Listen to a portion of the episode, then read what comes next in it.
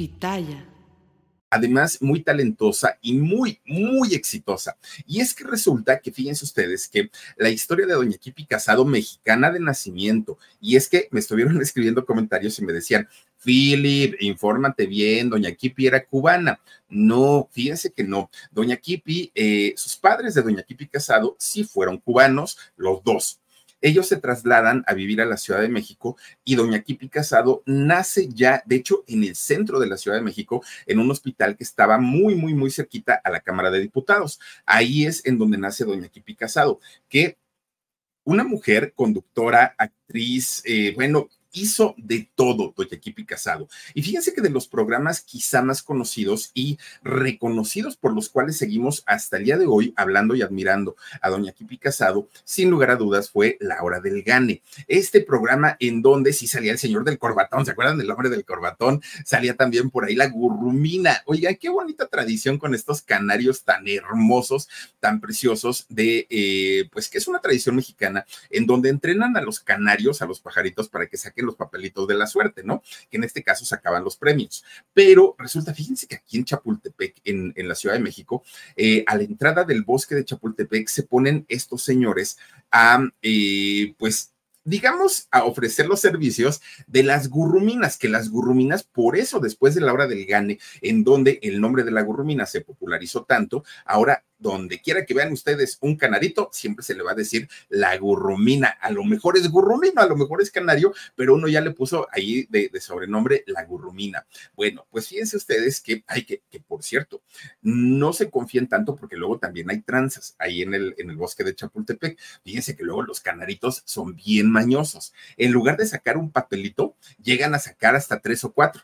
Y entonces los dueños dicen, usted me paga porque cada papelito cuesta 20 pesos. Entonces, en lugar de ser 20 van a ser 80. Ah, porque si son, si son este mañosos. Esta, esta que puso Dani, ahorita esta imagen es de un lugar que se llama Los Cochinitos, que es un restaurante de comida mexicana. No, no nos, no nos está pagando, pero ahí también, fíjense, está luego uno comiendo, echándose esos tacos de carnitas y llegan estos señores y ahí no cobran. Bueno, ya lo cobran en, la cuenta, ¿no? Pero este, llegan y que saquen la suerte con la gurrubina y todo. Es una tradición muy bonita, junto con los cilindreros. Bueno, oigan, eh, estos, los voladores de Papantla. Hay tantas tradiciones tan bonitas en México que uno de verdad disfruta y disfruta muchísimo de verlas o participar de ellas. También donde nunca se vayan a meter ese es de dónde quedó la bolita, porque ahí también ir miren, puras tranzas, la verdad es que sí. Cuando estaba yo chamaco un día fui porque yo dije, ay, tienen un montón de dinero en la mano, me voy a ganar ahí lo, todo el dinero que tenían. ¿Cuál me quitaron los únicos 50 pesitos que tenía yo para toda mi semana? No,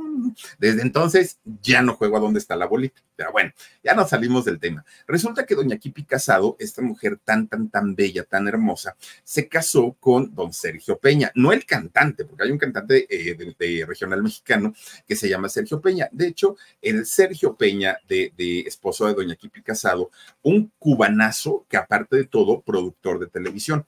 Sergio Peña produjo entre muchos programas la mm, eh, que fue Los Genios de la Mesa Cuadrada, La Tremenda Corte, entre muchos otros programas y la gran mayoría programas de su esposa, de Kipi Casado.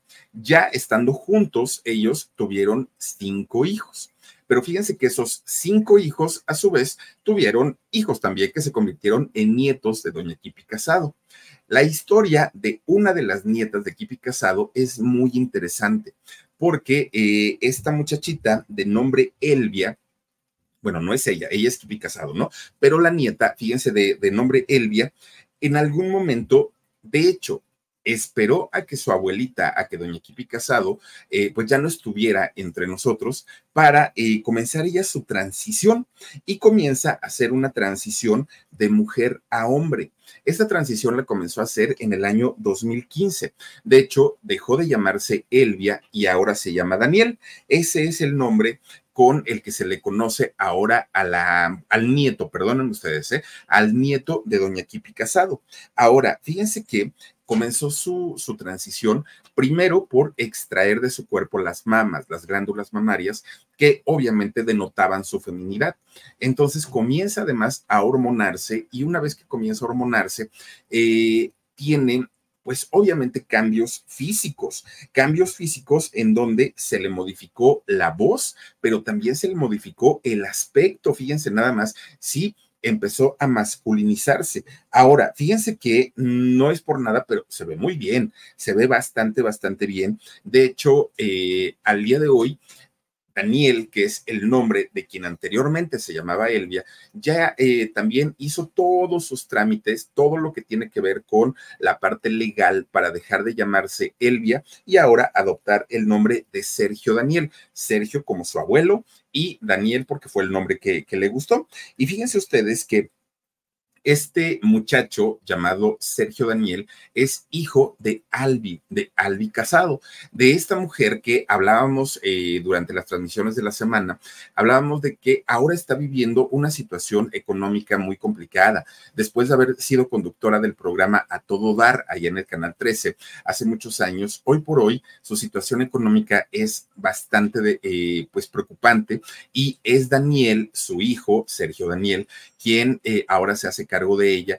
Y dentro de toda la desgracia que vive eh, Albi Casado, pues quizá la parte más bonita es que tiene a su, a su hijo, ¿no? miren, es todo un señor, díganme si no, o sea, no, no, uno lo ve y no pensaría que en algún momento, pues fue mujer. Él es todo un señor.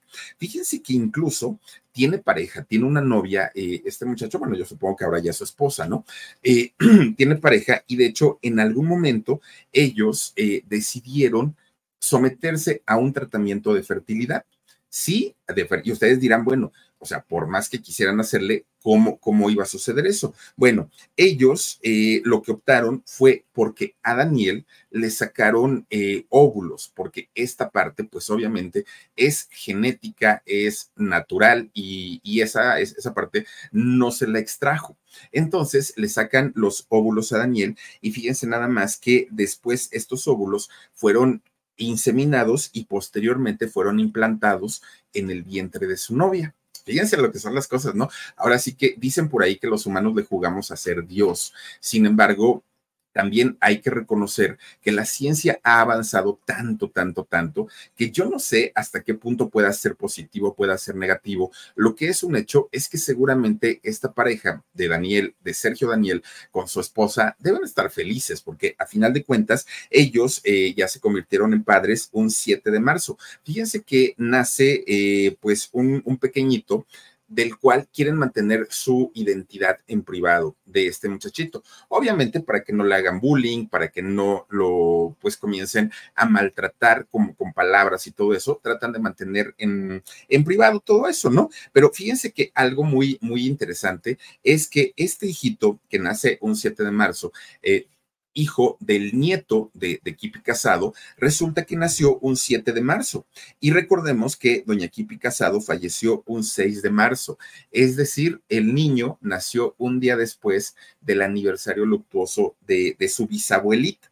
Fíjense nada más. Ahora, lo que sí es que Albi está feliz de la vida con su hijo, con su nuera y con su nietecito. Fíjense nada más. Ahora sí que muchas veces dicen, ay, es que yo quería ser abuela. Pues ahí está, de que fue abuela Albi, fue abuela y ahora pues está muy, muy, muy, eh, pues contenta, muy feliz porque finalmente este nieto de Albi le alegra la vida, le alegra los días, indiscutiblemente su hijo también. Y qué bueno que apoyen a, este Sergio Daniel, a este muchacho que decidió comenzar su transición, lo cual es sumamente respetable, ¿no? Cada quien, ahora sí que como dicen, cada quien sus nueces, ¿no? Si, si decidió hacerlo de esa manera, su familia lo, lo apoya, pues que a todo dar. Y sobre todo ya convertidos en padres, pues qué mejor y sobre todo, pues que no sabemos que haya hasta el día de hoy historias difíciles o historias complicadas de vida. No, lo que sabemos es que se la pasan bastante, bastante bien, eh, tanto Albi como su eh, nieto y también su hijo. Pero bueno, oigan, pues resulta que el día martes platicábamos acerca de la historia de vida de un actorazo, un galanazo, fíjense, argentino, que llega precisamente desde Argentina hasta la Ciudad de México. cuando llega de, Argentina a la Ciudad de México, ya llega convertido en un actor, ya llega convertido en una persona que además una de sus películas había ido a participar al Festival de Cannes allá en, Francia. Entonces, eh, para él fue mucho más sencillo poder hacer un, una carrera importante en el mundo del cine y la televisión aquí en México. De hecho, fíjense que eh, don Guillermo Murray, el padre de Rodrigo Murray, eh, resulta que yo recuerdo mucho una película que hizo de Jesús, María y José. Y me acuerdo porque él hizo el personaje de José y fue muy chistoso porque, bueno, no estamos acostumbrados a ver este tipo de, de películas que no son precisamente como wow, ¿no? Así de grandes producciones. Fue una película que se hizo en México y la película tuvo mucho éxito, a pesar de que pues se hizo con todas las limitaciones habidas y por haber, pero don Guillermo Murray participó en una película sobre la vida de Jesús cuando era niño. Fíjense nada más, algo bastante, bastante curioso, pero a final de cuentas así lo hizo don Guillermo Murray. Ahora, fíjense ustedes que eh, fue muy trágico el asunto que yo les contaba que ocurrió en el año de 1968 con su hija Marcela. Fíjense ustedes que eh, no, nos preguntaban a través de los comentarios, Philip, ¿de verdad fue cierto? Claro que fue, desafortunadamente fue cierto. Miren, una pequeñita de tan solo cinco años y que jugaba con su amiguita, la amiguita por un accidente y un descuido, de ese tipo de descuidos, que muchas veces decimos, ay, no te preocupes, deja aquí al niño, ¿no? Está en mi casa y aquí está todo, todo seguro. Y a lo mejor estamos cuidando a los niños, a las niñas, para que no les vaya a ocurrir nada. Pero dicen, es que solo pestañé, es que solamente cerré los ojos tantito y ocurrió la desgracia. Muchas veces así sucede. Y en el caso de Marcela, de la amiguita de Marcela, fíjense ustedes que la, la, la pequeñita, Michelle, por cierto, el nombre de ella, se asoma por la ventana desde el sexto piso, que era donde vivía don Guillermo con toda su familia, y cae al vacío. Tiempo después es cuando Marcela, la niña, su amiguita de tan solo cinco años, hace exactamente lo mismo. Hasta el día de hoy, esto parece una historia paranormal, porque eh, Marcela se encierra en su cuarto, siendo muy chiquita, y comienza a gritar, mamá, mamá, es que Michelle me llama y quiere que me vaya con ella y quiere que esté con ella en el cielo. ¿Qué fue lo que vio o qué fue lo que escuchó Marcela para tomar la decisión de eh, aventarse también por la ventana? Bueno, debió haber sido algo tremendamente espantoso lo que ocurrió de ahí. Resulta que Después de esta situación, tanto don Guillermo Murray como toda la familia tuvieron una etapa bastante, bastante difícil, bastante complicada para toda la familia. Cuando ellos logran sobreponerse, reponerse a esta pérdida y trataron de, sobrellevar el dolor, porque es un dolor que jamás se quita en la vida, pues resulta que después se convierten nuevamente en padres, tanto de Rodrigo como de Gabriela, dos, dos de sus hijos menores, y resulta que tratando de, rehacer a la familia que se había roto con el fallecimiento de, Marcela, pues Rodrigo y su esposa trataron de, de reintegrarse nuevamente ellos a su familia. Pero fíjense lo que son las cosas. Cuando parecía que todo estaba pues como, como en orden, cuando parecía que todo estaba ya muy bien, ocurre algo pues muy terrible, ¿no? Ocurre algo muy, muy, muy fuerte. Miren, de entrada, don Guillermo eh, muere. Don Guillermo parte de, la, parte de esta vida en el año 2021, don Guillermo Murray. Él murió. Obviamente, él estaba hasta cierto punto tranquilo, sabiendo que le llegaba la hora de, de descansar, porque sabía que se iba a reunir con su hija, con Marcela, y se fue en paz y se fue tranquilo. Obviamente la familia no, porque la familia se quedó sufriendo la partida de don Guillermo. Pero eso no fue lo peor del asunto. Lo peor del asunto es que tan solo un año después, fíjense que de hecho fue un 18 de noviembre del 2022, su hijo, uno de sus hijos mayores, de, este, de, de estos hijos que había tenido pues durante, digamos, antes de la tragedia, el actor Rodrigo Murray y su hermana Gabriela ya nacieron después de la tragedia de lo de, su hermana Marcela, pero resulta que eh, Guillermo, Guillermo Jr., fíjense que ese 18 de, de noviembre del 2022 fue encontrado muerto en su departamento. fue algo espantoso para toda la familia, para toda la familia. ¿Por qué? Porque resulta que días antes la familia ya estaba buscando a Guillermo Jr. Ya se había de hecho levantado una, un acta de búsqueda porque no lo encontraban, porque no aparecía. Fíjense que él eh, fue académico y escritor, ¿no? Guillermo Murray Jr. Y fíjense ustedes que eh, la familia estaba muy desconcertada, lo estaban buscando por todos lados y hasta que finalmente él vivía en la, en la delegación Cuauhtémoc. Él es Rodrigo, su hermano el menor. ¿No? No el que falleció, él es Rodrigo. Pero bueno, eh, resulta que Guillermo Jr. Eh, pierde la vida dentro de su departamento. Las autoridades de la delegación o alcaldía Cuauhtémoc lo encuentran y cuando lo encuentran, al parecer ya tenía días de haber fallecido Guillermo Murray Jr. Miren nada más, fue algo bastante, bastante fuerte porque según el reporte que dieron las autoridades, y es que no se pudo saber tanto porque ya habían pasado muchos días de que Guillermo desafortunadamente pues había desaparecido. Y lo a la conclusión que llegan las autoridades es que estaba en su casa, resbaló y se cayó al piso, se pegó en la, en la nuca y eh, pues obviamente esto le provocó la muerte a Guillermo Murray Jr., un acontecimiento que nuevamente sacudió a toda la familia Murray, porque después de haber pasado por lo de Marcela, después de haber pasado por lo de su papá, después de haber ahora vivido esta situación con Guillermo Jr., fue una situación bastante complicada y bastante difícil para la familia.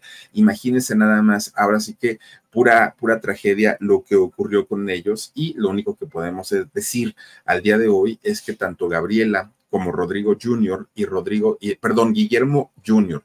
y Guillermo Papá descansen en paz don Guillermo Murray, gran actor, primerísimo actor, su hijo, un escritor y académico, Guillermo Jr., y su hijita Gabriela, de tan solo cinco años, los tres descansen en paz de esta familia, ¿no? Porque pues fue una tragedia indiscutiblemente que les pudo haber cambiado la vida a todos ellos. Pero eh, siguiendo con estos temas, fíjense que de una manera casi desapercibida, de una manera así como, pues vamos a comentarlo nada más para que no digan que no, que no hicimos ruido de esto, el, día eh, miércoles, no es cierto, fue el martes, comenzó a circular la noticia de un fallecimiento, un fallecimiento de un cantante, pero de esos cantantes de alto nivel, que además de tener un vocerro, no, no, no, no, fue un hombre muy culto, muy, muy, muy culto, don Alberto Ángel, el cuervo. Fíjense que a diferencia de otras ocasiones, que cuando sucede un fallecimiento, comienzan a circular inmediatamente las noticias, se hacen incluso en la televisión algún tipo de homenajes, los eh, programas de YouTube, que incluso pues habemos varios, que hablamos acerca de los famosos, no solo de México, sino de, sino de todo el mundo, tampoco lo mencionaron. No lo mencionaron porque fíjense que don Alberto Ángel no era precisamente este eh, tipo de, artistas que llenara estadios, que vendiera millones de discos, no lo era. No era tan, tan, tan, eh, en ese sentido, no era tan reconocido. Sin embargo, aquí podemos hablar de otra cosa totalmente distinta y podemos hablar del talento de don Alberto Ángel el Cuervo, que no tiene nada que ver ni con la popularidad, ni tampoco tiene que ver con la fama, ni tampoco tiene que ver con el dinero. De hecho, don Alberto no fue un hombre de mucho dinero. Fíjense ustedes que era un, un hombre que no solamente portaba el traje de charro por trabajo, no solamente porque, ah, es que tengo que ir a cantar. No, hombre, don Alberto era de los hombres que se sentían mexicano de 24 horas. Y incluso, fíjense que él nunca fue invitado a cantar en algún evento importante, en algún eh, espacio cultural importante como el Palacio de Bellas Artes, aunque cumplía con todos los requisitos. Bueno, mejor le abrieron las puertas a este señor Nazón. Imagínense ustedes, a este señor que hoy está encarcelado por eh, haber abusado, ustedes saben de qué tipo, por haber abusado de mujeres, de mujeres menores de edad. Este señor, a ver, tantito, quítame esa imagen mí. Este señor, eh, Joaquín Nazón, a ver si tienen mejor imagen de Joaquín Nazón, festejó su cumpleaños con bombos y platillos en el Palacio de Bellas Artes. Ahí estuvo Sergio Mayer, aunque hoy dice, yo ni lo conocía, yo ni sabía quién era, yo pues nomás me invitaron y yo fui ahí de coliche, pero en realidad pues quién sabe quién haya sido. Ah, sí, como no, señor, como no le estaba dando la mano y casi el beso, pues resulta que este señor Joaquín Nazón el líder de la religión de la luz del mundo, que hoy está encarcelado y que está purgando una sentencia de 16 años por haber abusado a diferentes muchachitas de, eh, obviamente, eh, seguidoras de su fe, de la religión, porque además este hombre se dice ser... Eh, ay Dios mío, no es profeta, él es, no, no es discípulo. Ay, hijo, ayúdame, son discípulos, no, eh, discípulos, los apóstoles. Este señor dice ser apóstol de, de Jesús en la tierra. Y con ese argumento contactaba a todas las, las muchachitas, oigan, que hasta lo bañaban a este señor marrano, que le tenían que poner la pasta de dientes en su cepillo para que no se fuera a lastimar sus manitas abriendo, abriendo la, la, pasta de dientes, que lo tenían que bañar, que lo tenían que acomodar, que su masajito, que su esto, bueno, casi le masticaban la comida. Fíjense, a este cochino, porque está demostrado, y el mismo juez que le, que le, dictó sentencia le dijo, usted es un, de, eh, eh, usted es un eh, depravador, Así se lo dijo el juez. Y le dijo, y no le doy más años porque me amarraron las manos. Así se lo dijo el juez a Nazón. Bueno, pues este señor, este angelito que ustedes están viendo aquí, fue a festejar su cumpleaños al Palacio de Bellas Artes. Ahí sí se lo abrieron, le abrieron las puertas. Ahí fue Sergio Mayer y le aplaudió, bueno, casi se le pone de rodillas Sergio Mayer a este señor. Pero a un personaje como don Alberto Ángel el Cuervo, que era talentoso, que era un gran cantante, que era muy culto, mucho, muy culto, nunca le abrieron las puertas del Palacio de Bellas Artes. ¿Y saben por qué? Porque don Alberto criticó todo el tiempo a la política y los criticó por el poco apoyo que le daban a la cultura. Y recordemos que Sergio Mayer fue no sé qué cosa de la cultura ahí en la Cámara de Diputados y no hizo absolutamente nada. Y don Alberto Ángel el Cuervo siempre criticó esa parte. Yo no puedo entender por qué a la cultura no le dan el peso que debe tener. Yo no entiendo por qué a la cultura no, no, no le meten presupuesto, por qué no hacen eventos culturales, por qué no invitan a la gente a que eh, se informen un poquito de lo que es México y de lo que es su país. Hacía unos corajes, don Alberto, y les hacía tanto ruido a los políticos que decidieron nunca invitarlo a Bellas Artes, nunca invitarlo a espacios o a eventos importantes como, como se, se debió haber hecho. Y por eso es que cuando muere don Alberto Ángel el Cuervo, ¿qué creen? Pues pasó sin pena ni gloria. Ahora, don Alberto no es que haya pasado sin pena ni gloria para mucha gente, porque además de que tenía un público bastante, bastante amplio, oigan, pues resulta que en otros países era muy apreciado don Alberto. Su música, su voz, su estilo, mucha, mucha, mucha de la música que, que grabó don Alberto era muy querida, era muy apreciada, como siempre suele suceder, ¿no? En otros países, pero no en México. Fíjense, de, hecho, hay, hay, una anécdota que no les conté de, don Alberto Ángel el Cuervo. Resulta que eh, hay, hay, una canción, miren nada más, que la, la cantaba muy bien eh, don Alberto Ángel el Cuervo. Esta canción era la de solamente una vez que eh, compuso el Flaco de Oro, don, Agustín Lara. ¿Se acuerdan? Solamente una vez.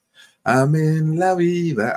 Ay, Dios mío, qué bonita canción. Sí, la canta Luis Miguel también, y, pero la compuso, la compuso el Flaco de Oro. Bueno, pues resulta, fíjense ustedes, en esa época, cuando vivía don Agustín Lara, se reunían un cuarteto de amigos, cuatro amigos que, que generalmente se juntaban primero para echarle al pisto, ¿no? Para echarse sus tequilas, para ponerse bien borrachitos, pero además jugaban dominó estos, eh, estos cantantes. Uno era don José Mojica.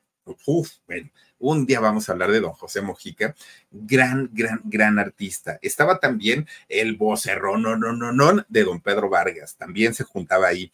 Estaba don Manuel Esperón, qué compositor, don Manuel Esperón, y obviamente don Agustín Lara. Resulta que de los cuatro, de los cuatro, el más canijo, el más parrandero, el más mujeriego, el más jugador, el más borracho, el peorcito de los cuatro, ¿no? Ahora, sí que era el, el, el, líder del escuadrón de la muerte, era nada más ni nada menos que Don Mojica, fíjense nada más, Don José Mojica. Él era el, ahora sí que el que movía todo el pelotón, ¿no? De, de los borrachitos pues resulta que siempre se reunían a las cuatro de la tarde y ahí se ponían a jugar que si dominó, que si baraja y que si no sé qué tanto. Pues resulta que un día ya habían llegado los tres, ya estaba don Pedro Vargas, don Agustín Lara y don, don Manuel Esperón, pero no llegaba don José Mojica. Y entonces, como ya lo conocían, que era bien borrachito, bien borrachito, dijeron, este seguramente una de dos, o se fue de briago o anda de mujeriego, cualquiera de las dos cosas. Pero ya es tarde, decían, ¿y ahora qué vamos a hacer? ¿Dónde lo buscamos?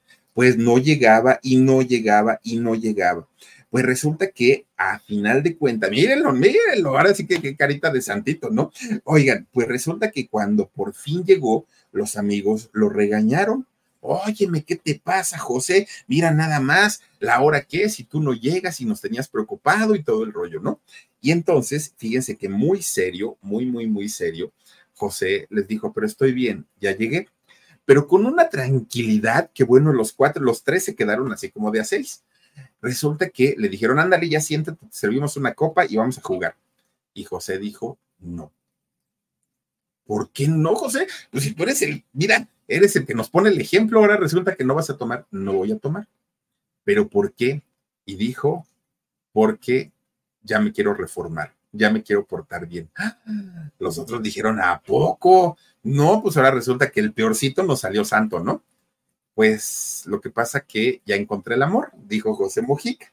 Miren, cuando, cuando dijeron que ya había encontrado el amor, los otros tres dijeron, vaya mi chavo, hasta que finalmente, pues, este, vas a sentar cabeza, ahora sí ya te vas a portar bien, felicidades y todo, ¿no? Pero ¿qué creen? En realidad, él decía que había encontrado el amor, pero no el amor con una mujer, no tampoco con un hombre, Fíjense que había encontrado el amor en Dios. Y resulta que a partir de ese momento, don José Mojica decidió ponerse a los hábitos y convertirse en sacerdote. Y entonces él dijo, es que como Arjona, ¿no? Como Arjona, hice muchas veces, como dice, tuve sexo mil veces, pero nunca hice el amor.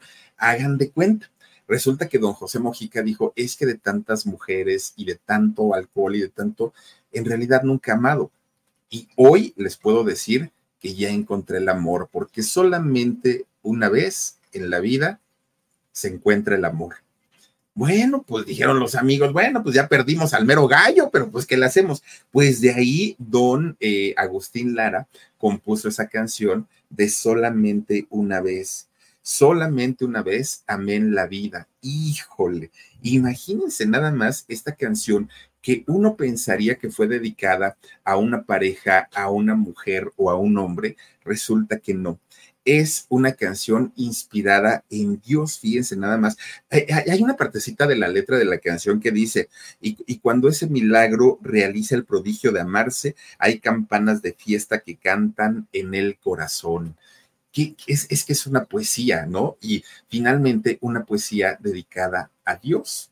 Fíjense nada más lo que son las cosas, de dónde viene. Y esa canción de solamente una vez fue uno de los grandes éxitos que interpretó don Alberto Ángel el Cuervo. Yo creo que una de las canciones más recordadas y reconocidas de eh, José Ángel el Cuervo, que sin saberlo o sabiéndolo seguramente, pues no era dedicado a una mujer, era dedicado nada más ni nada menos que a Dios. Fíjense nada, qué, qué, historia tan bonita. Bueno, pues resulta que ahora nos modernizamos, porque estuvimos platicando también durante la semana, nada más ni nada menos que del doctor eh, Dougie Hauser. Yo dije, ay, ¿cómo se llama? Dougie Hauser. ¿Recuerdan ustedes que platicamos sobre la historia de este actor que empezó siendo muy jovencito, por ahí de los 16 años, Neil eh, Patrick Harris? Fíjense nada más. Este muchacho que sufrió mucho y sufrió mucho porque estando muy chiquito, él eh, comenzó a trabajar, comenzó a actuar, hizo programas bastante eh, interesantes, pero cuando llega la serie del de, doctor Dougie Hauser, fíjense que él sabía que su orientación sexual era distinta a la de la mayoría de, de los muchachos, que no era la misma, pero él tratando de no lastimar a sus padres, de no lastimar a su público y que le siguieran dando trabajo eh, en las series, él tuvo que guardar o reprimir esa eh, orientación sexual. Fíjense ustedes que es el, el haber guardado o reprimido esa orientación sexual hizo que Harris comenzara poco a poco a tener un carácter muy complicado, un carácter en donde yo creo que él intentaba ser sarcástico y burlarse de todo y de todos para no llorar. Supongo yo que ese era como el asunto, ¿no? Me burlo de todo y de todos para no, para no sacar mi frustración de esa manera. Pero en realidad, eh, este muchacho sufría mucho cada que veía a un muchacho que a él le gustaba y él tenía que fingir lo contrario. De hecho, cuando termina la, la serie de, del doctor Dougie Hauser, hace otra serie muy importante que se llamó Cómo conocí a tu madre. En esta serie de Cómo conocí a tu madre, oigan, se sale con un personaje de macho, de, de, de ligador, de mujeriego, de parrandero. Bueno, le pusieron una imagen en donde él tenía que seguir actuando de esta manera y no podía comportarse de, de, otra forma. Y obviamente sí lo hizo muy bien, mucho, mucho, muy bien, pero sabía perfectamente que no era precisamente lo que a él le hacía feliz. Y esto le complicó muchísimo, muchísimo la vida a eh, Neil Harris. Y para él no solamente comenzó a tomar decisiones erróneas en su vida, como el tener novia, aun cuando pues no era lo suyo, lastimando chicas, además también se hizo muy bravucón, además también cuando iba a alguna entrega de premios, fíjense que Neil hacía chistes que no tenían sentido, era criticado por ello, recuerden que les contaba yo cuando fue lo, lo del pastel de, de Amy Winehouse, también lo criticaron fuertemente y generalmente era el tipo de comportamiento que tenía Neil, lo cual le costó el que su carrera empezaba a decaer, hasta que ya no aguantó más y finalmente aceptó ser homosexual y aparte aceptó tener una relación con otro actor y esa relación ya era de dos años. Y fíjense que con todo y todo, muchos de los señores, principalmente los señores y señores heterosexuales, no no lo veían y no creían el cuento que, que, fuera gay. Y no lo creían por la serie de cómo conocía a tu madre, porque ya tenían la imagen muy marcada de ser un macho, de ser un, un este, pues ahora sí que un gigoló, ¿no? Y, que tenía mujeres y mujeres. Incluso, fíjense nada más que muchos hombres heterosexuales, cuando se lo encontraban, le decían, ¿qué pasó, campeón? Pásame unos tips, dime cómo le haces, yo quiero ser igual que tú. Y fíjense que muchos hombres heterosexuales llegaron a decirle a Neil Harris, uy, si yo fuera vieja, no, hombre, pero mira, sin problema, yo, yo andaría contigo. Así le decían. Y él se sentía incómodo porque decía, bueno, pero es que pues, ni es mi rollo, ni es el tuyo, o sea, por favor, pues, pues, déjame tranquilo. Lo que no entendía y no le caía en la cabeza es que había hecho también su personaje en la serie de cómo conocí a tu madre, que se quedó con esa, pues con esa imagen de ser el machote ligador de mujeres. No lo fue. Fíjense que le, le cayó el 20 a Neil mucho tiempo después, mucho, mucho tiempo después de lo que estaba ocurriendo con él y con su vida, hasta que finalmente Neil aceptó al 100% su homosexualidad hasta que Neil dejó de tener novias, hasta que Neil pues finalmente pudo tranquilizarse y hoy está retomando su carrera. Hoy afortunadamente ya lo vemos de una manera totalmente diferente. Ya no es aquel eh, muchachito conflictivo, ya no es este hombre que además la gente se sorprendía porque decían, en el doctor Dougie Hauser era muy inteligente y en la vida personal y en la vida real no lo es tanto y obviamente eso causaba muchísimo, muchísimo pues como, como muchísima controversia y sin embargo hoy afortunadamente su vida ya la cuenta de una manera diferente y distinta. Y bien por él, ¿no? Porque además está muy joven, oigan, tiene 50 años, la verdad es que está muy jovencito. ¿Saben quién anda más o menos por la misma edad? Eh, este la Torre, ya ven que el día de ayer estuvimos platicando de él. Oigan, este muchacho, que yo me acuerdo cuando, cuando salió en Soñadoras y salía pues, pues de galanzón. Después hizo la telenovela de Amigas y Rivales, que si no estoy mal salió por ahí del 2001, y Televisa busca la manera de llevar la carrera de Arad de la Torre, convirtiéndolo en un ídolo juvenil, en un actor guapo Esa era la intención de Televisa.